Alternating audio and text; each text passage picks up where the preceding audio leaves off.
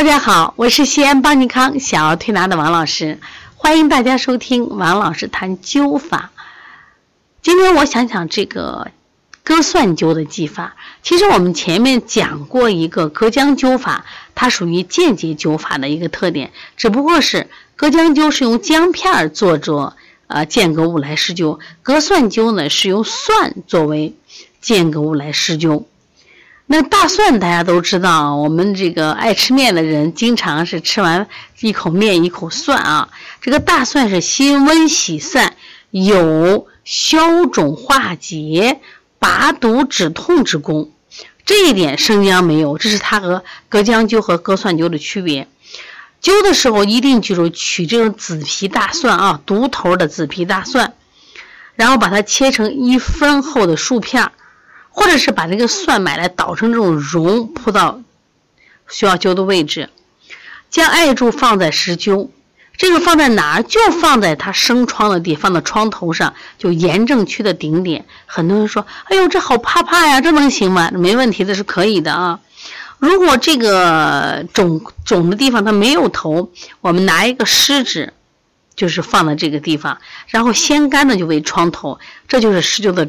这个中心，注意这是技巧啊！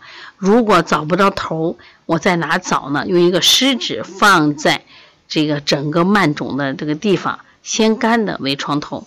这个黄豆多呃艾柱多大呢？注意不能太大，黄豆大，松紧十度，火力由大而小。灸的程度这是个技巧，从不知痛灸到知痛为止。从止痛灸到不止痛为度，什么意思？因为刚开始隔姜灸嘛，它其实这种热感不明显，就是不止痛。到后来有点止痛，其实再坚持灸下去，它又不止痛了。人们对痛已经接受了。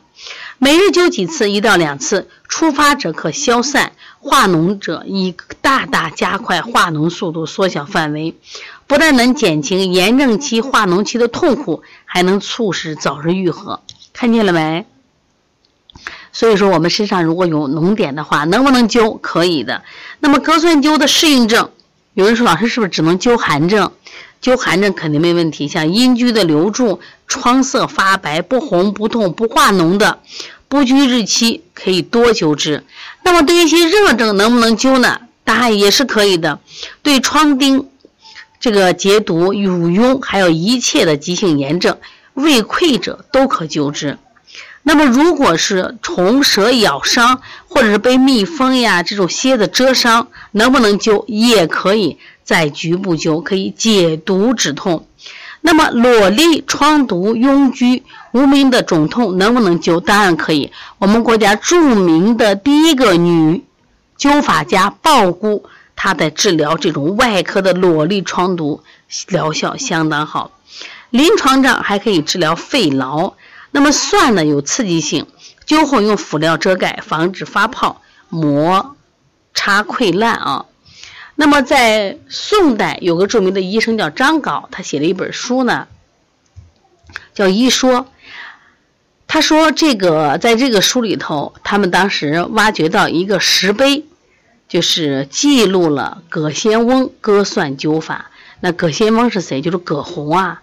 就碑文说，凡人初觉发背、郁结未结、炽热肿痛，先用湿纸敷膝上，立事后治。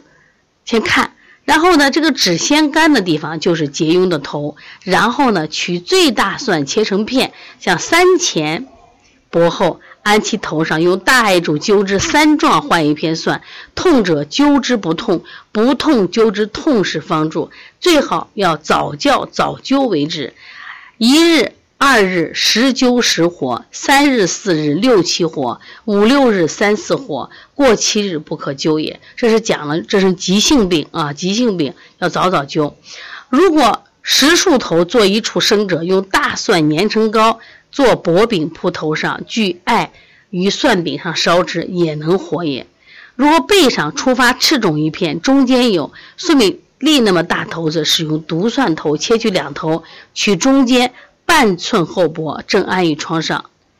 看见了没？他都治一些就是危险的疾病，用这个艾割蒜灸都能灸好。因为过去人长那些疮，有时挺危险的，但是没想到用灸法都能治好，而且这是当时在石碑上就把葛洪这个割算灸就写上。我们知道东晋时代的葛洪和他的妻子鲍姑都是灸法用的特别好的两位医者。那么另外呢，其实在这个格物灸里边，我们还有格附子饼灸。大家知道附子饼这个药呢，是我们大补命门之火的，而且呢，附子呢，它有个特点，它走而不守，消坚破结，特别擅长就是驱逐风寒的湿气，灸这个溃疡、气血虚弱、久不收敛者为佳。那怎么灸呢？把这个附子研成细粉，就加上面粉少许，增加了粘合度。用水调和，然后呢，这个捏成这种薄饼。我们现在做那个脐疗，当然他讲的是个饼，做的脐疗，做的脐疗碗碗，用的也是这个附子来做的啊。这个效果也是非常好的，特别是下焦寒冷，就是肾阳虚脱的这种人，都可以用鹤附子饼灸法。另外，其实还有一种灸法叫隔盐灸法，隔盐灸就是把这个纸剂湿。就铺在我们的肚脐中间，用的碎盐填平，上放个艾柱，觉得痛的就换艾柱。这个就是疾病可多灸几壮。对于这种什么霍乱引起的吐泻、肢冷、脉浮者，有回阳救逆之效，连续施灸就效果特别好啊。所以说，这个艾灸呢，其实我们了解的少，它对人的帮助特别大，而且又简单，而且取材又很方便。灸法学习又很容易，应该是我们老百姓防病，然后保健、治病一个首选的方法。所以希望大家呢，真的好好学习。大家都知道健康重要，却没学到一门让自己健康的技术，那我们就学灸法吧。我们十月底将举行陕西省首届的，就是灸法大会，在这场会上教你各种灸法，你只要学会一种就可以。欢迎你来参加。也希望你能成为中国灸法的传承人。